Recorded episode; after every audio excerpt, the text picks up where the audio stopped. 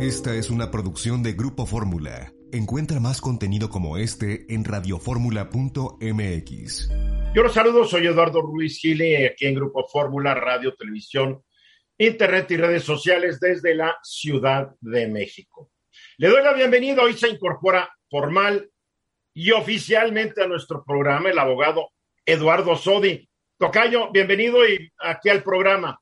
Muchas gracias, Eduardo. En verdad, es un honor. Es un honor estar contigo con todos los panelistas en tu programa. En verdad, gracias. Es un gusto. Aquí en la Ciudad de México también, bueno, porque no puede estar en Madrid o en Barcelona. Ah. No, no, ahorita no lo dejan entrar a España. Olines, Olines. Félix, Lo, Félix Loperena. Buenas tardes, Lila, Guillermo y Eduardo. Eduardo, bienvenido. Gracias. En Washington está Lila Abed. Eduardo, Guillermo, Félix, Eduardo, tocayo de Eduardo, bienvenido al espacio de los jueves, que es el mejor, si puedo decirlo Muchas yo. Muchas gracias, Lila, y gracias.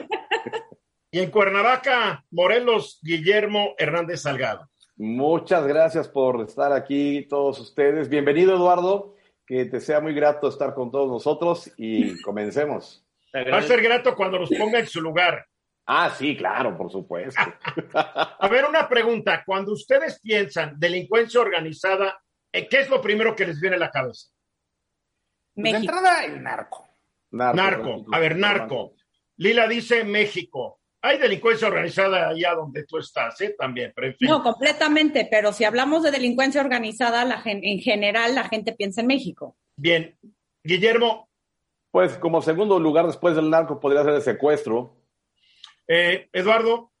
Bueno, obviamente, en mi caso, por, por la materia en la que yo me desarrollé, pues te puedo decir, oye, pienso en el narco, en el secuestro, en el terrorismo, en la trata de personas, de animales. Es una gran cantidad de delitos que establece en una ley que se llama Ley de Delincuencia Organizada, ¿no? Bien, el, el, que le dio, el que le dio realmente es mi tocayo. De, acuerdo con la Evaluación Nacional de Riesgos 2020 que elabora la Unidad de Inteligencia Financiera de la Secretaría de Hacienda, además del narcotráfico, la delincuencia organizada se dedica al secuestro, la extorsión, el robo de hidrocarburos, la trata de personas, la defraudación fiscal, el tráfico ilegal de especies protegidas de armas y de migrantes. Es lo que aparece ahí en su sitio. Yo añado, yo añado que también se dedican a la producción y venta de medicamentos, productos electrónicos, prendas de vestir, zapatos, licores, libros y software falsificados. Todo lo que haya falsificados, delincuencia organizada. También se dedican a la prostitución, a las apuestas ilegales, a la venta de medicamentos que requieren receta médica, al contrabando de cigarrillos, que es un archinegocio, al saqueo y tráfico de tesoros arqueológicos, a la venta de madera obtenida de bosques y selvas protegidos, a los asesinatos por contrato. Y si no fuera suficiente, hay bandas especializadas en la invasión de inmuebles y de predios urbanos y rurales, robos de casas, de comercio, de vehículos, asaltos en la vía y el autotransporte públicos, etcétera, etcétera, etcétera desde los muy poderosos, célebres cárteles como el de, el de Sinaloa o el Jalisco Nueva Generación, hasta pequeñitas bandas que solamente son conocidas por las policías locales y por las víctimas, es cada vez más usual que un delincuente no sea autónomo, que realmente ya se organizan, pertenecen a una organización, porque eso les da sentido de pertenencia. Es muy importante, pertenecen a algo y no solamente eso, también les da lo que podríamos calificar como seguridad laboral. Además de los delincuentes que hacen el trabajo sucio, y aquí no me dejará mentir mi tocayo, están los abogados que defienden de las autoridades a estos delincuentes cuando son capturados. Están los contadores y fiscalistas que administran y lavan su dinero mal habido. Y no solo eso, algunos médicos son contratados para mantener vivos a las personas que una banda tortura para que no se les muera a la mitad de la tortura. También hay médicos que contratan o hasta hospitales completos para atenderlos cuando son heridos. De acuerdo a la Unidad de Inteligencia Financiera, hay 19 grupos importantes criminales importantes en el país. y no hay entidad federativa en donde no esté presente alguno de ellos. El cártel Jalisco está en 29 estados, el de Sinaloa en 21, el cártel del Golfo, que ya nadie menciona, está en 14, los Zetas siguen y están en 13, y así podemos ir e ir e ir. A estos hay que añadir cientos de bandas medianas y pequeñas que están actuando a lo largo y ancho del país, en zonas rurales y en las ciudades y en los pueblos. Entonces me pregunto, ¿por qué nos sorprende el nivel de violencia que se ha dado en esta temporada electoral, de la cual más adelante hablará Félix? Los delincuentes pretenden, mediante asesinatos o amenazas, que a los próximos gobernantes municipales y estatales los dejen por lo menos delinquir en paz, o en el mejor de los casos, que los cubran con un manto protector. Así está el país, está lleno de delincuentes. Sí, Félix. ¿Sabes qué? Y no solo cubrir con un manto protector, ya en ocasiones buscan ellos poner sus candidatos y que ganen sus candidatos. Para ellos. A ver, Félix, y cuando los ganen sus candidatos les van a dar el manto protector. No, no solo el manto protector, imponer sus reglas. Que es, yo creo que imponen sus reglas aunque no impongan al presidente municipal. también es. Ahora sí estás pecando de ingenuo, ¿eh? Estás pecando de ingenuo. Lila. Y sabes qué, Eduardo, yo creo que, digo, la delincuencia organizada evidentemente no es la, no nació con este gobierno, pero creo que la estrategia de seguridad de, de Andrés Manuel López Obrador no ha tenido o no ha rendido los resultados eh, que prometió. Yo creo que esta estrategia de abrazos y no balazos, acompañada de un distanciamiento muy fuerte de Estados Unidos de cooperación con agencias estadounidenses para enfrentar el crimen organizado, incluso el director de la CIA este, estuvo en México el día de hoy para reunirse con el canciller Marcelo y yo creo que eh, uno de los temas que se abordó fue el tema de seguridad en México, especialmente con la reforma a la Ley de Seguridad Nacional que limite y regula la presencia de, agentes extranjeros en territorio nacional. Bueno, sobre eso yo mañana voy a hablar y voy a dar unos datos, porque todos podemos opinar si los abrazos y los balazos. Vamos a analizar datos. Yo mañana voy a dar las tasas delincuenciales para cinco delitos, comparando la tasa hasta abril de 2018, de 2019 de 2020 y 2021. Desde el principio ya les puedo decir que los abrazos no están funcionando, pero que tampoco son el desastre que mucha gente cree, porque yo me baso en los números. La opinión puede ser la que sea, los números deben ser la base de una opinión informada. Guillermo. Dos temas, la delincuencia es organizada y también hay que citarlo, es especializada muchos grupos están especializados en, determinados delitos. Y sobre lo que viene siendo lo, de los candidatos, mira, nos fijamos mucho en aquellos candidatos que sufren un atentado o que los han privado de sus vidas. Pero, por otro lado, debe de existir una gran cantidad de candidatos que han sido intocables. Y eso debe de tener alguna razón. ¿Cómo que intocables? Que no les han hecho nada. O sea, es decir. Pero capaz de que ya se pusieron de acuerdo, capaz, que dice Félix. Exactamente. Ya están, coludidos. En tu experiencia, Eduardo. Bueno, mira, como tú dices, necesitamos tener los datos para saber realmente si ha habido un aumento o no en este tipo de delitos en base a las políticas de seguridad nacional que hayan tenido los sexenios anteriores y esto. Lo que sí quisiera yo, fíjate, precisar es que hay una ley que se llama Ley de Delincuencia Organizada. Esta ley de delincuencia organizada, precisamente como tú señalaste hace un rato, eh, tiene un, eh, por decirle, decálogo, o sea, los, delitos que se consideran delincuencia organizada, desde luego, consideran también parte de la delincuencia organizada aquellos, aquellos personajes, aquellas personas que ayudan a cometer estos delitos, como tú bien lo dijiste, los abogados, los contadores, los médicos. Y entran dentro de este supuesto de la delincuencia organizada que necesita tres personas pero fíjense, la, ley dice, se necesitan tres personas que se unan para cometer alguno de los delitos que están en la ley de delincuencia organizada. Y por tal, se les va a sancionar por ser delincuentes organizados adicionalmente del delito que estén cometiendo. Es decir, la delincuencia organizada por sí misma es un delito, pero para existir necesita que se esté generando con esa organización otro tipo de delitos. En 30 segundos breves que nos quedan, realmente tres personas que actúan, ¿es delito organizado?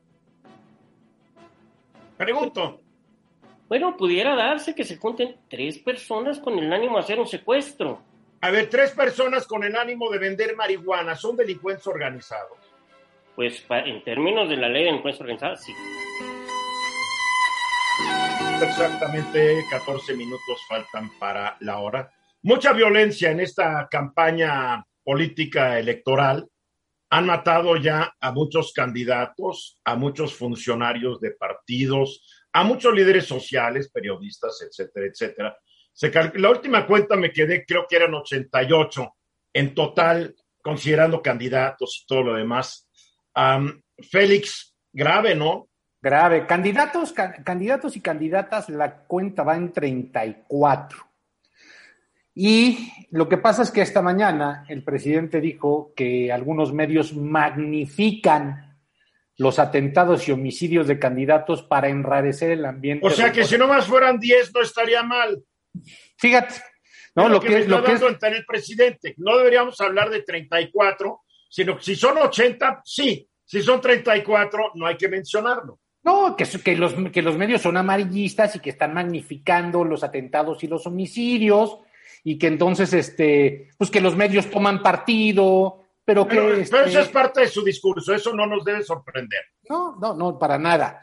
¿no? Y, pero ¿sabes cuál es el problema? Que en México nos estamos acostumbrando a las campañas violentas, a los asesinatos de candidatos y aspirantes, no solo de ellos, sino a la gente que trabaja en sus campañas, y aquí esto es parte del escenario electoral, pero no lo es. Urge que las autoridades garanticen, como es su obligación, la seguridad de quienes participan en las campañas. Y además, también que se involucren para que el crimen organizado del que estábamos hablando en el bloque anterior no meta las manos en las campañas, que lo ha hecho por lustros, ¿eh? no es nuevo. Mm. Ya lo, ya lo hablábamos también. Pero de acuerdo con la firma consultora Etelec, el proceso electoral actual es el segundo más violento desde el año 2000, solo superado por el proceso de, 2000, de 2018. Y hay que esperar para hacer el corte final una vez que termine este proceso, porque este corte que da Telectes al 30 de abril no contempla, por ejemplo, los asesinatos de Abel Murrieta, que era candidato de Movimiento Ciudadano a la presidencia municipal de Cajeme, Sonora, que fue asesinado el 13 de mayo pasado, o el de Alma Rosa Barragán, que era candidato también de Movimiento Ciudadano eh, a presidenta municipal de Moroleón, Guanajuato, asesinada el martes pasado, no están contemplados. Pero al corte del 30 de abril, el número de políticos y aspirantes asesinados es 30% superior al de las elecciones intermedias del 2015.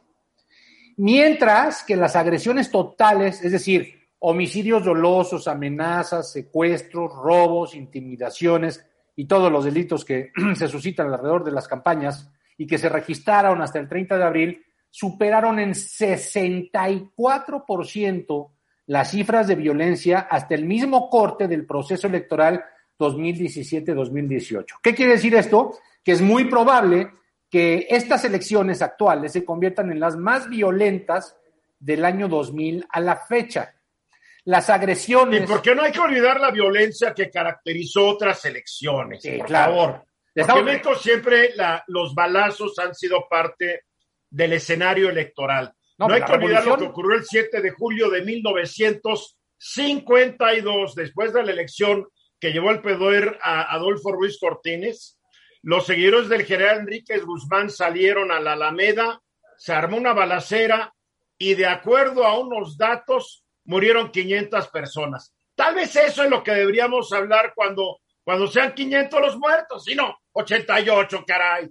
Por favor. y no magnifica. Ay, ay, Félix. Eres un exagerado. No, hay un exagerado, pero por eso estoy diciendo del 2000 a la fecha, ¿eh? porque el siglo XX fue también violentísimo. Nuestro país y el 19 también, y el 18, el 16. Realmente nuestro país es muy violento en cuanto a este tipo de, Bueno, ha sido siempre muy violento. Es violento a secas. Así es. Las agresiones en contra de políticos, candidatos y, aspirantes han abarcado 321 municipios en 31 entidades. Esto es 13% de los municipios del país. Sin olvidar que esto es lo que se ha reportado. Lo reportado, cierto, lo reportado.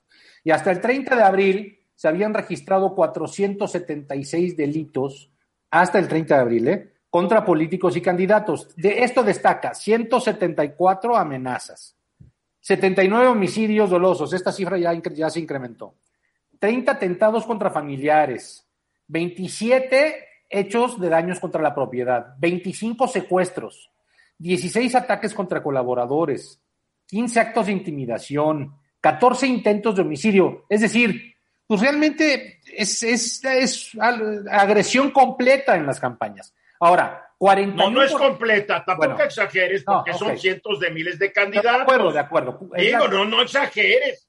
Digo, ay, Félix. Bueno, 41% de los candidatos agredidos han sido mujeres.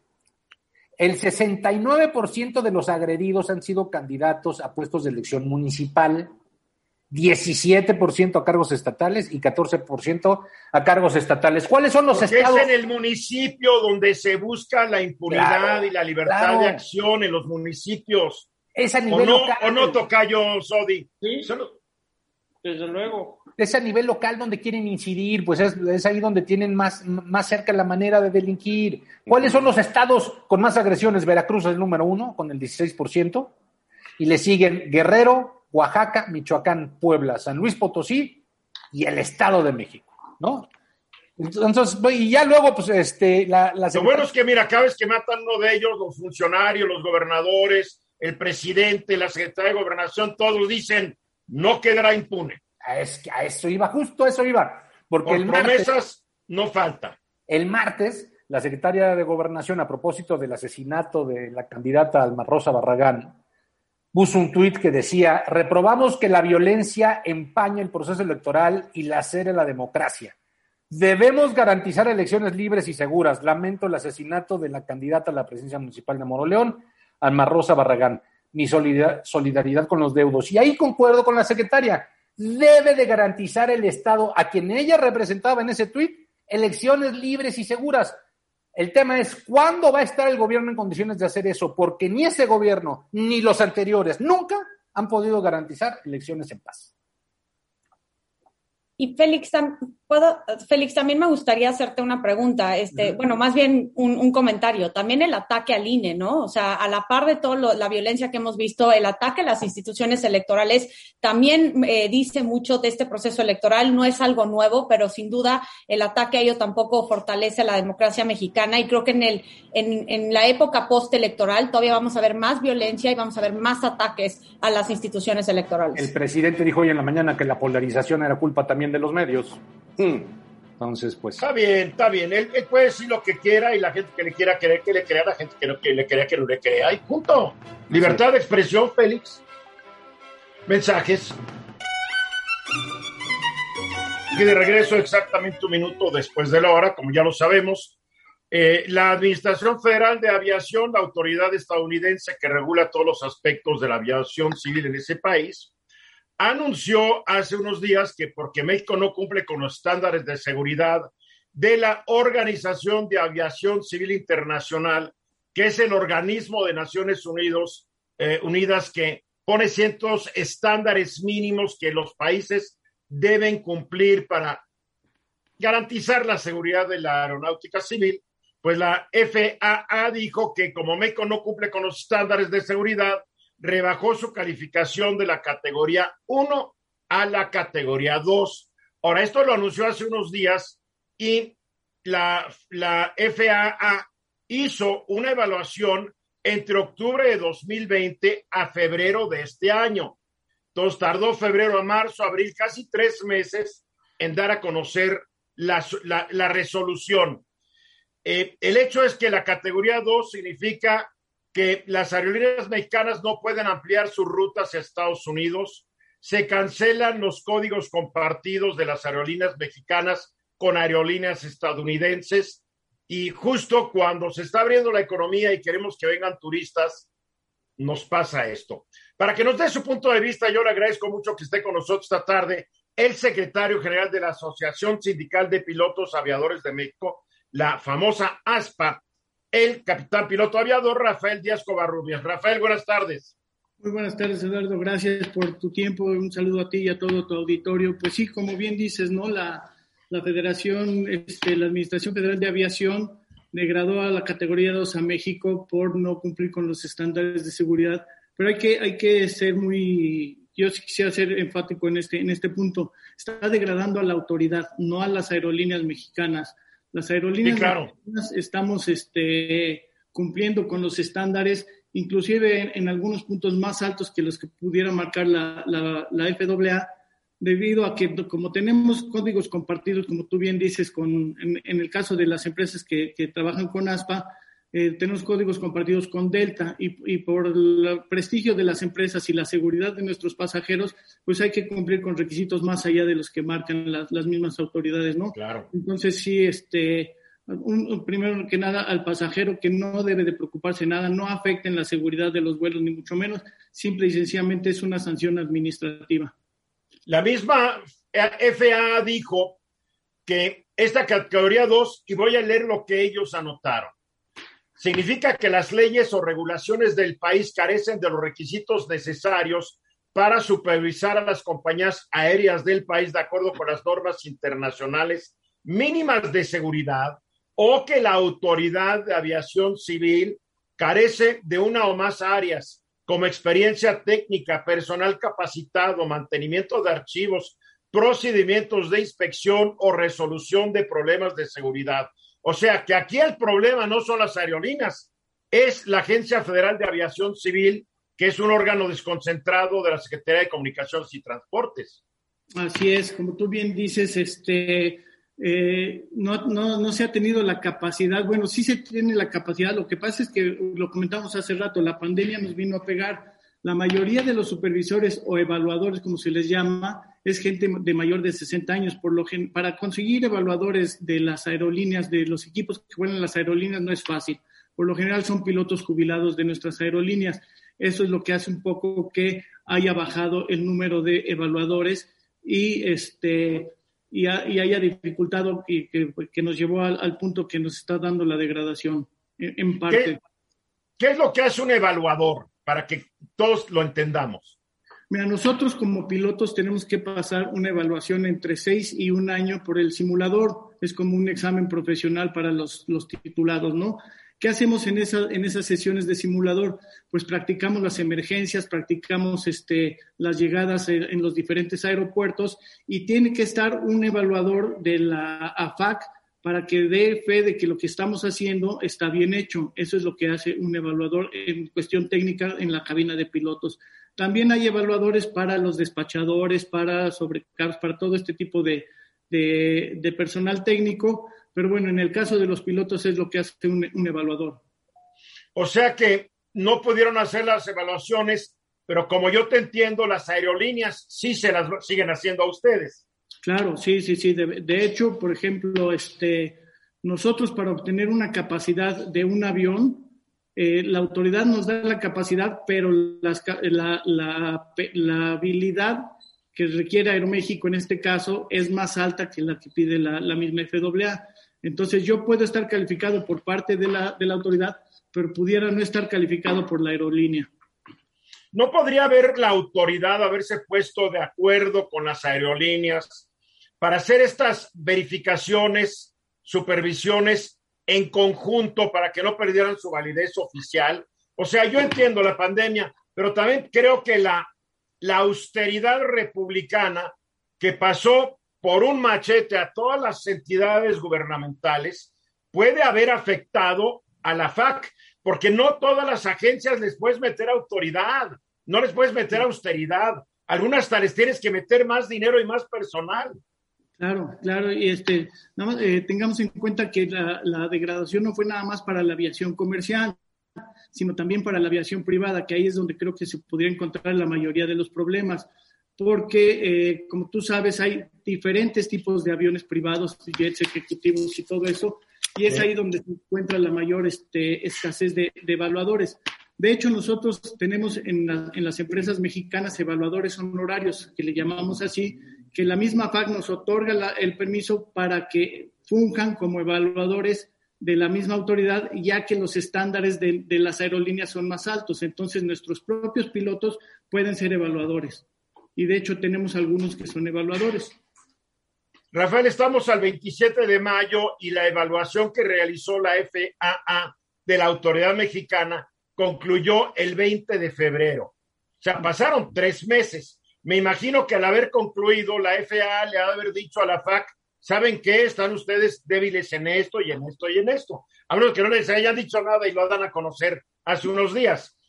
¿Qué tanto ha avanzado la FAC para normalizar la situación y que sea pronto, rápidamente, la manera en que se convenza a la FAA de revocar la categoría 2 y volver a darle categoría 1 al país? Sí, mira, ¿qué, es lo que, ¿qué es lo que ha hecho? Mira, el general Rodríguez acaba de entrar, como todos sabemos, a él le explotó la bomba, como lo comentábamos. Él ha estado este, trabajando con pilotos jubilados de muy buen nivel, te lo digo porque nosotros los conocemos, fueron nuestros capitanes, fueron nuestros asesores, fueron nuestros instructores, que le están echando todas las ganas, porque a final de cuentas es un problema de país, no es un problema nada más de, de, los pilotos, de, no, es un problema de México. Eh, el general está muy comprometido para sacar esto adelante, de hecho sacaron un comunicado el día 25 diciendo qué es, qué, es lo que estaban haciendo. ¿Y qué es lo que están haciendo? Pues rodeándose de gente capaz, de gente muy, muy capaz. Eso, y sí los vemos preocupados, digo, mal harían si no estuvieran preocupados, pero sí están haciendo lo posible. Yo calculo, te lo digo, la vez pasada, hace 10 años fueron cuatro meses y medio, calculo que el tiempo sería similar. Ahí me preocupó porque cuando yo vi que en categoría 2 están los aeropuertos de Bangladesh, Curazao, Ghana, Malasia, varios paisitos caribeños, Pakistán, Tailandia y Venezuela, dije, no puede ser. no pues puede ser. Me, sentí ofendido, caray. ¿Hasta qué punto estamos llegando, no? Sí, pues a, todos nos cayó de sorpresa y creo que hasta la misma autoridad, porque esto nosotros lo veíamos, este, lo estamos tratando desde, como tú bien dices, desde octubre del 2020. Entonces, la autoridad, eh, lo que nos dicen es que ellos ya habían mandado eh, todo, fueron 29 hallazgos que le, que le mandó la FAA, que ellos ya habían respondido esos 29 hallazgos, pero en algún momento se perdió este, la, la, comunicación con la FAA y de repente, pues sin esperarlo nadie, de verdad que sabíamos que podía pasar, pero estábamos convencidos de que eh, la íbamos a, a poder librar, sale la degradación, ¿no? Entonces, bueno, pues ya voltear hacia atrás creo que eso debe ser más adelante para que no vuelva a suceder, pero ahorita creo que hay que enfocar las pilas para que salgamos adelante y dejar a México como el país que se merece ser uno. Porque viendo hacia adelante, México se va a perder la temporada de verano si se va a tardar cuatro meses en corregir esto. Para cuando se corrija va a ser septiembre y ya pasó la gran temporada turística de verano. Ni modo. Hay que ver hacia adelante. Así es. Pero mira, y digo, esto es a título personal, probablemente también puede haber algo de política en este sentido, pero eh, pues pasó y hay que, como tú bien dices, hay que resolverlo y, salir adelante y tratar de superar esta, esta crisis para que podamos volver a, recuperarnos, porque aparte de esta degradación es la pandemia que también estamos atorados en eso, ¿no? Híjole, Rafael, te agradezco mucho y salúdame a todos los, todos los pilotos que yo siempre he admirado la profesión de ustedes. Salúdamelos a todos. Rafael Díaz Covarrubia, secretario general de la ASPA, la Asociación Sindical de Pilotos Aviadores de México. Mil gracias, Rafa. A tus órdenes, sabes que está a tus órdenes. Hasta luego. Gracias. Estás escuchando Eduardo Ruiz Gili. Ya nos acompaña la doctora Joe desde San Antonio, Texas. Regreso a clases, vacunas. Todo esto ha despertado mucha mucha discusión en México, Joe, porque ya no sabemos si los niños los están vacunando contra otras cosas. Ya no, no voy a hablar de que estén vacunando a los de 12 en adelante, porque en México no se ha considerado eso, pero en México ha habido una carencia crónica de otras vacunas y ahora se va a regresar a clases. ¿Qué tan adecuado es esto? Mira, yo creo que es utópico pensar que un chico regrese a clases durante, por dos semanas. No, no, no es utópico, es estúpido. Bueno. Ahora, tienes que tomar en cuenta, como tú dices, que la mayoría de estos chicos no han visto a un médico en un año. Ahora, México era el modelo fantástico de vacunas. Fue. Ahora se calcula que siete de cada diez niños no tienen completo el cuadro básico que la Ley General de Salud marca como obligatorios, que son alrededor de 11 vacunas. Entonces, el problema es este. Están regresando enfermedades, olvídate del COVID, o sea, el, el, COVID es primera plana, pero tú al no tener chicos que están vacunados y van a regresar en condiciones malas, porque no pueden regresar en condiciones buenas, porque no está la infraestructura necesaria. Tú vas a tener lo que pasó el año pasado, que hubo alrededor de 200 casos de sarampión en México, que fue el mayor número que ha habido en décadas. Ahora, si tú no tienes, si esto se está convirtiendo en un debate político porque está pasando, que están diciendo que las vacunas solamente benefician a los laboratorios. Mi respuesta a eso, las vacunas salvan vidas. Ahora, según la Organización Mundial de la Salud, México en 2016 compró 14 millones de vacunas contra tuberculosis. En 2021, 83 mil. El, desabasto es muy real. Ahora, hay vacunas que en México ni, siquiera se consideran el cuadro básico. Entre ellas está hepatitis A. Y hepatitis A, si, si, si alguien le da hepatitis A, pon tú que no le pase mayor cosa. Pero el desabasto económico que va a sufrir esa familia es fenomenal.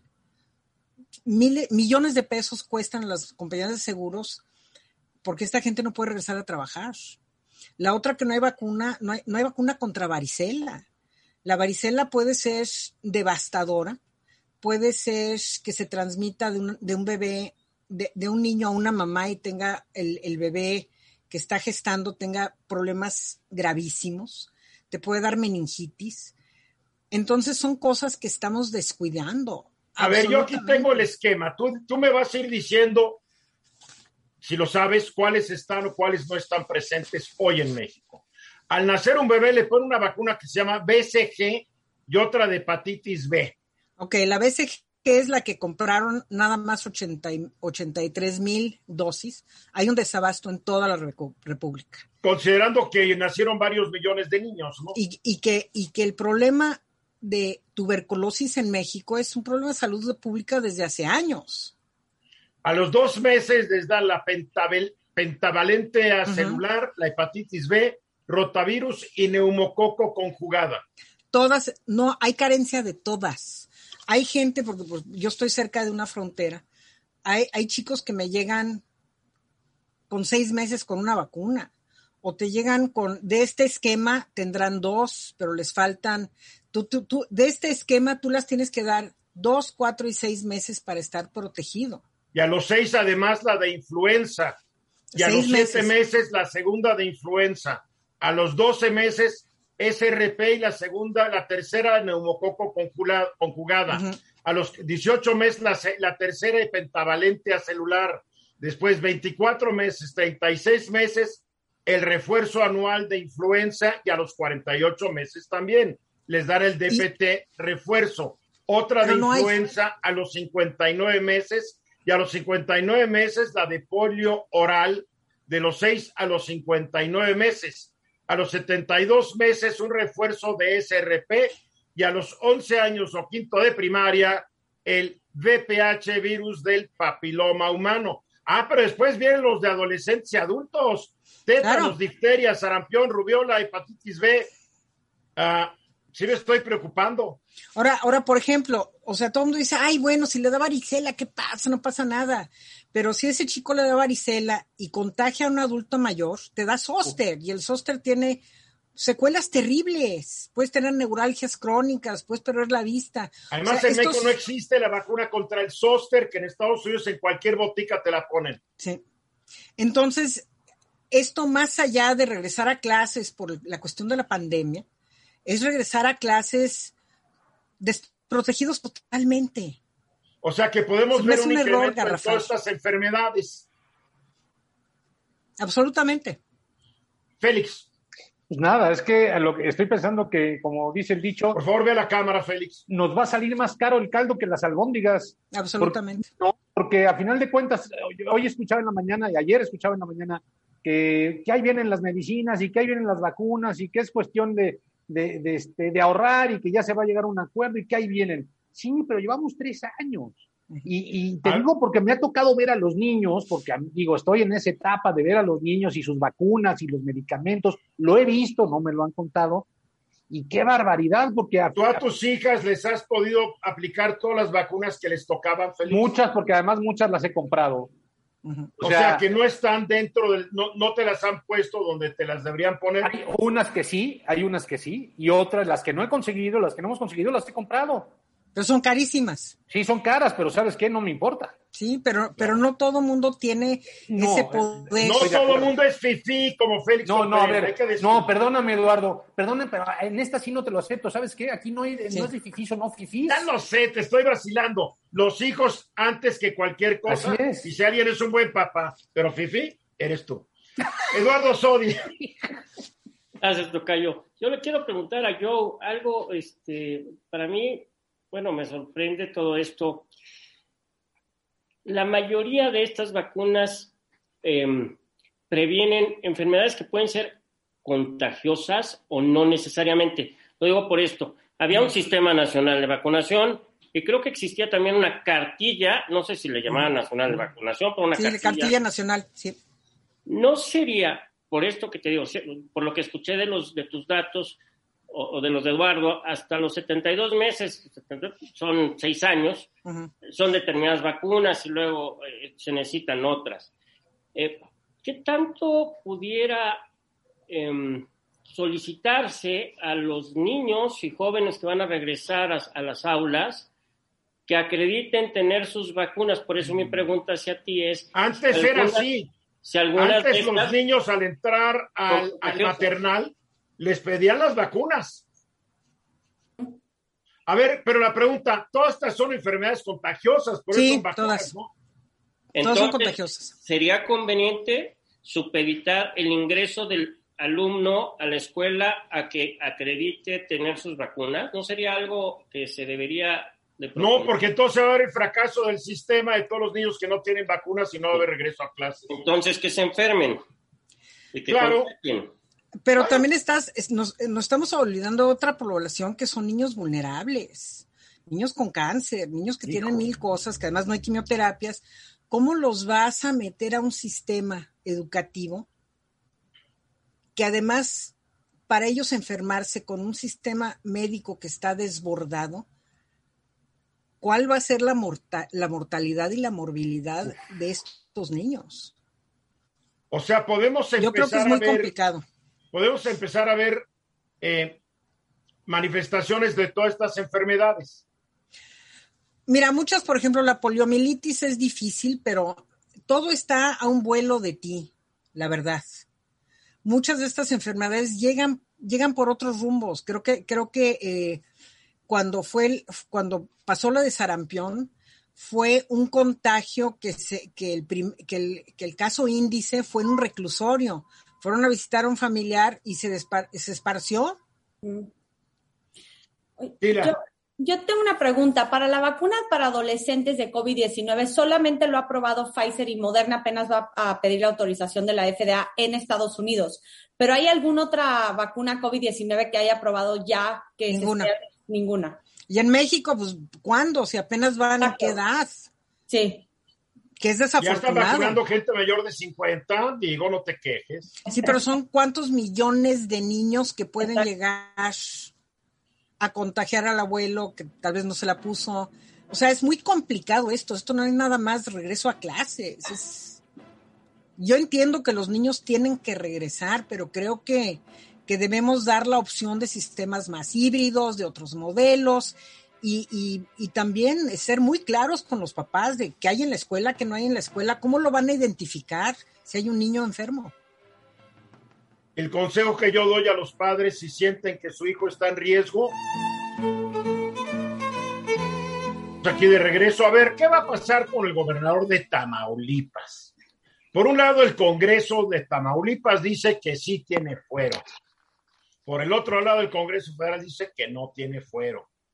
Por un lado, la Fiscalía General de la República acepta una resolución de la Suprema Corte de Justicia de la Nación que dice pues, que Tamaulipas ya le dio el fuero y que no hay nada más que decir, pero al mismo tiempo, ignorando eso, pide que se emita una orden de arresto contra el gobernador Francisco García Cabeza de Vaca.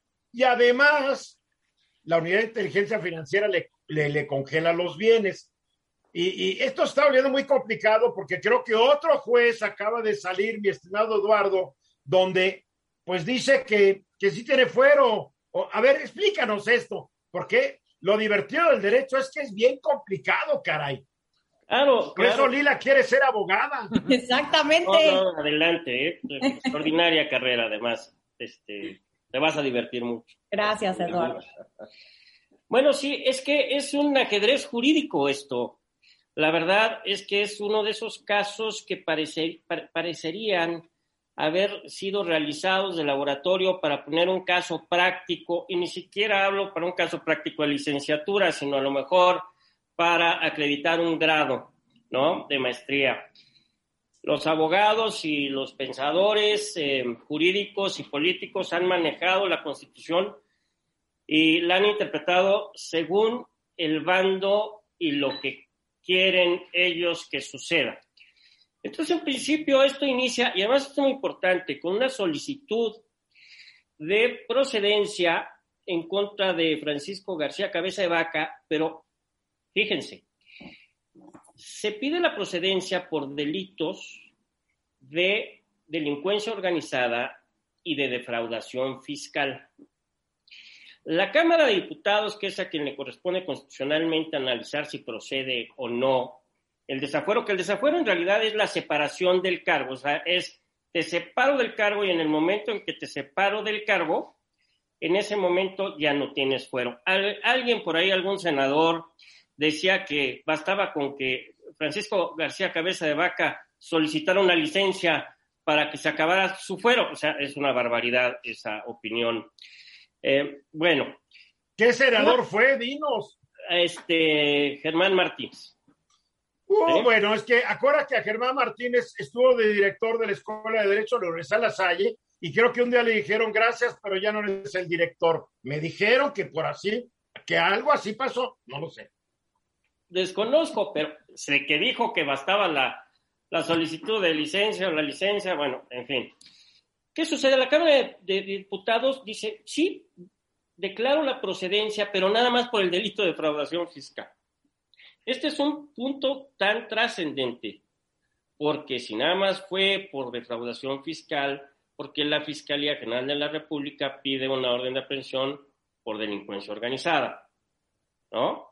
O, sea, no es delincuencia organizada la defraudación fiscal. Solo que la defraudación fiscal haya sido con los requisitos para que se considere delincuencia organizada tres o más, y entonces ya es el delito de defraudación fiscal y este fue bajo el supuesto de la ley de delincuencia organizada, tres o más que se juntan para cometer el delito de defraudación fiscal. Ahora, ¿qué sucede?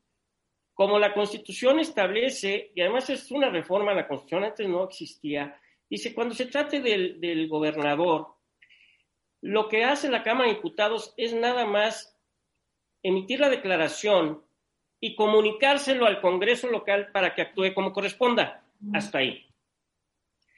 Fíjense que los artículos de la Constitución siempre tienen leyes reglamentarias o deben de tener leyes reglamentarias. En este caso, la Ley Federal de Responsabilidades de los Servidores Públicos, no es la Ley Federal de Responsabilidad Administrativa, es la Ley Federal de Responsabilidad de los Servidores Públicos. Regula en el artículo 20, eh, el artículo que sea, vaya, tiene su artículo 28, también establece que cuando se proceda a la declaración y se envía al Congreso Estatal, porque la Cámara de Diputados consideró que, procedía la declaración, el Congreso actuará como corresponda, coma, y en su caso, o sea, el Congreso actuará como corresponda, coma, y en su caso, lo pondrá a disposición del Ministerio Público o de la autoridad jurisdiccional correspondiente. Es decir, que esta ley de responsabilidades de los servidores públicos está estableciendo que el Congreso y en su caso, en su caso lo pondrá, pero si el otro caso es que, como sucedió con el Congreso, consideró que no procedía la declaración ni la separación del cargo, por lo tanto, no procedía la declaración de desafuero, Bueno, ahí terminó. ¿Qué sucedió? El propio Congreso, como emite esta, esta resolución, promueve una controversia constitucional, le dice a la Corte, y empezamos con las cuestiones aquí jurídicas, ¿no? Interesante. Dice a la Corte, oye, Corte, parece que hay un conflicto aquí entre la Constitución política de interpretación hasta dónde son las facultades. Le toca al ministro Juan Luis eh, González Alcántara y él desecha, desecha el recurso, dice, no, a ver, tú ya tomaste la decisión, por lo tanto, continúa el fuero, pero adiciona, dice, esto no implica que haya impunidad. Si el gobernador Francisco García Cabeza de Vaca cometió algún delito, pues cuando termine su función, su cargo, continúas con tus investigaciones en su caso, si procede, solicitarás una pensión. Bien, hasta ahí muy bien. ¿Qué sucede? La Fiscalía General de la República dice, ok, contra esta resolución voy al recurso que procede. O sea, me voy a inconformar ante ti, corte, para que se resuelva. Este recurso fue admitido y le toca a, este, ahora determinar sobre ese recurso pueden suceder varias cosas. Pueden decir, revoco y admito, o sea, revoco el desechamiento y admito, o confirmo el desechamiento pero modifico la causa, o confirmo el desechamiento absolutamente. Bueno, pueden suceder. O sea que todo, todo es una gran interrogante. Sí, pero todavía el fiscal general de la República, que esto es medio incómodo en cuanto a sus funciones, y por un lado considera que lo vincula la resolución que desecha la controversia, dice, me vincula porque me voy a, me inconformo con un recurso de reclamación. está reconociendo, está reconociendo. pero por otro lado le pide a un juez, en este caso al juez eh, de control de Almoloya, está con sede en Almoloya, este, Iván Aarón o Aarón Iván Seferín, que, que otorgue la orden y, el juez la obsequia. La obsequia por delincuencia. Pero el juez podía obsequiarla sabiendo que ya ocurrió no debería, No debería. Se ha hablado mucho del 225 fracción 19 que implica que se comete un delito de servidores públicos aquel que eh, el que inicia un procedimiento en contra de quien tiene fuero. Iniciar el procedimiento es desde abrir la carpeta de investigación. O sea que este juez podría ser también juzgado. Pues también pudiera ser el Ministerio Público por continuar en una carpeta de investigación contra alguien que tiene fuero, ¿eh? Hasta ese punto estamos. Mira. Como la orden de aprehensión se obsequia por el delito de delincuencia organizada, este delito de delincuencia organizada es de aquellos que cuando te vas a un amparo porque sabes que te está persiguiendo la justicia o porque crees que tienes una orden de aprehensión, los jueces de distrito de amparo admiten tu demanda y te otorgan una suspensión provisional, la suspensión provisional en contra de la orden de captura.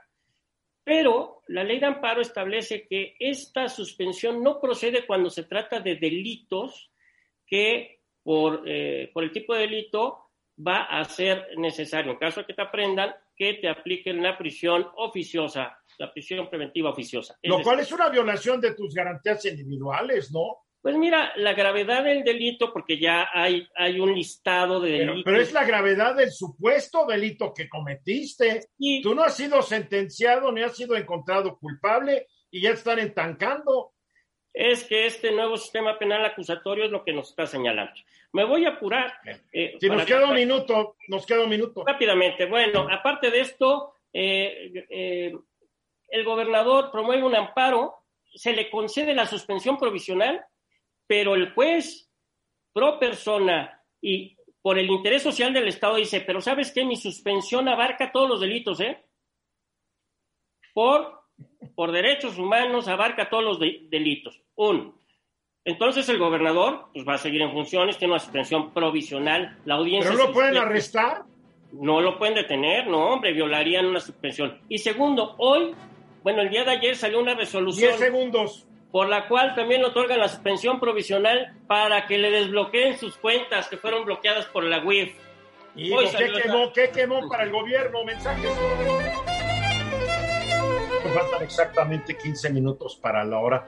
A ver, Kamal Harris está hablando de Centroamérica. ¿Cómo piensan ayudar a, estos países de El Salvador, Honduras y Guatemala para sacarlos de la pobreza Ojalá que no lo hagan con eficiencia con que lo hicieron en Irak. Así es, Eduardo. El día de hoy, la vicepresidenta Kamala Harris, encargada de llevar y conducir la política en Centroamérica y México para frenar la migración de esos países hacia Estados Unidos, tuvo una reunión con 12 empresarios y organizaciones que van a invertir en Centroamérica para batir las causas fundamentales de la migración.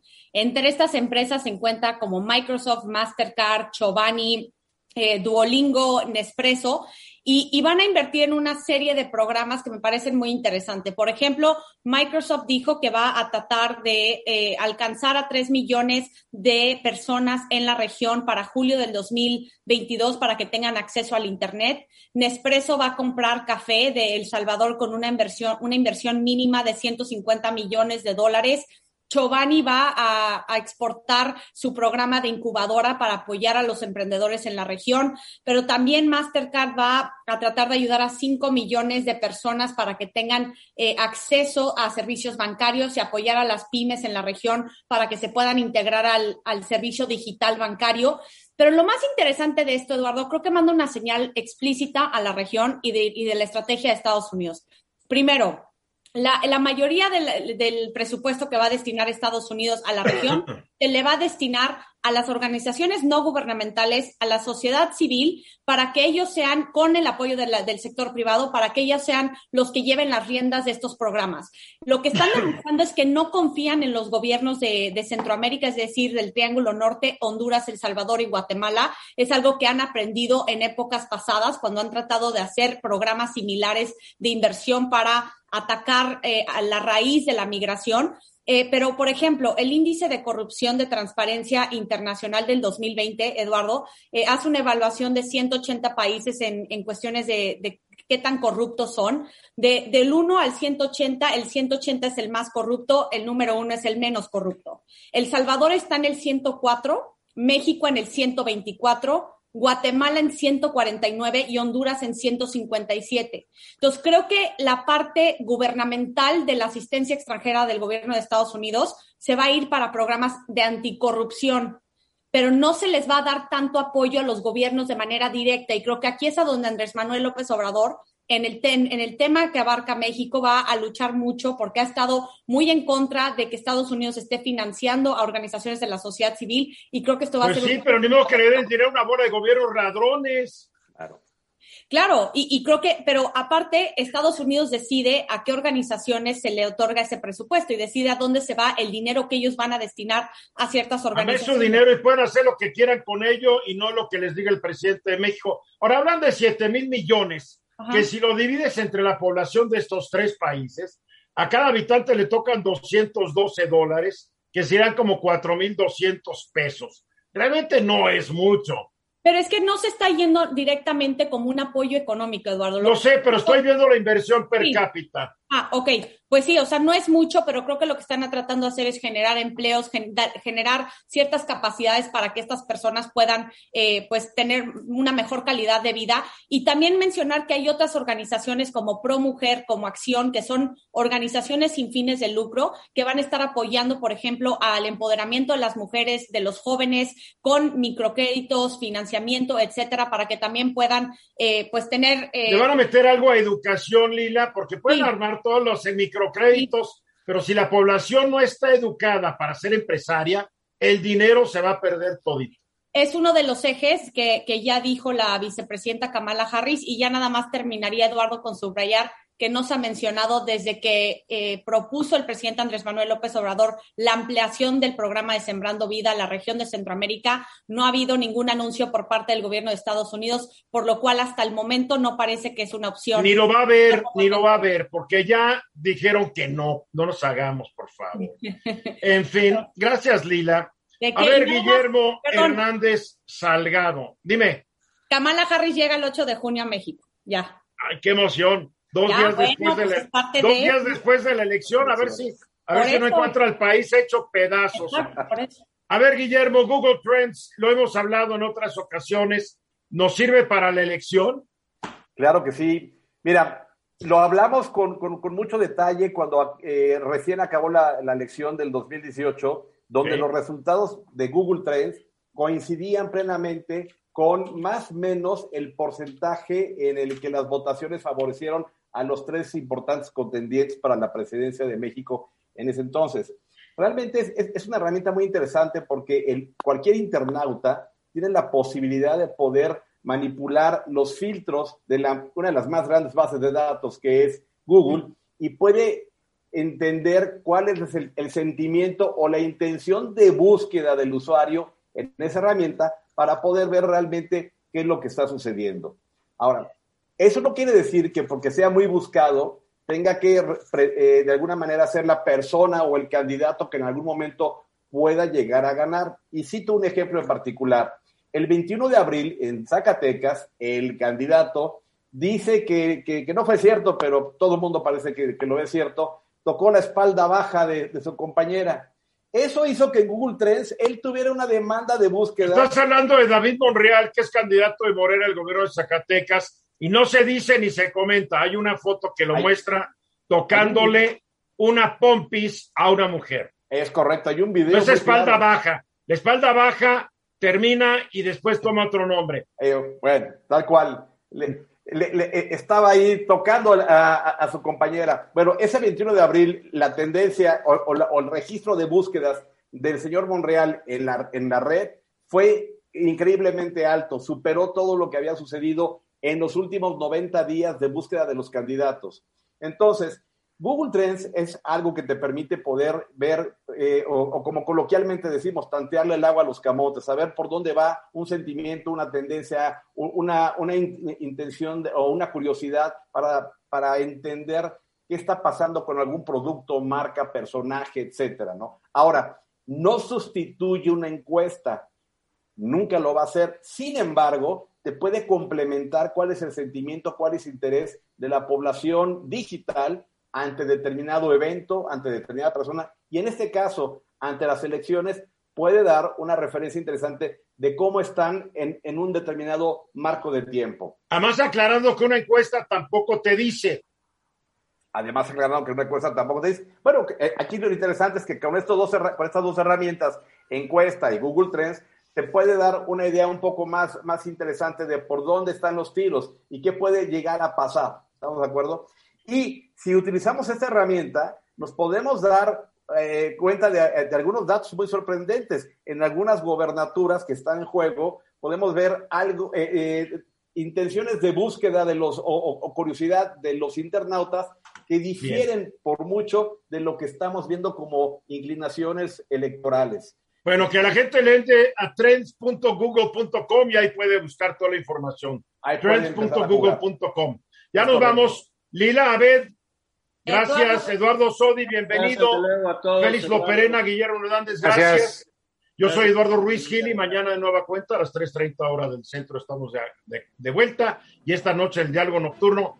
Tres escritores van a estar planteando qué tan fácil o qué tan difícil les ha sido empezar a hacer videos para comunicar sus ideas. No es tan fácil, ya están dando cuenta. A las 9, facebook.com diagonales Ruiz y en YouTube RuizGiliTimes.com. Los espero. Esta fue una producción de Grupo Fórmula. Encuentra más contenido como este en radioformula.mx.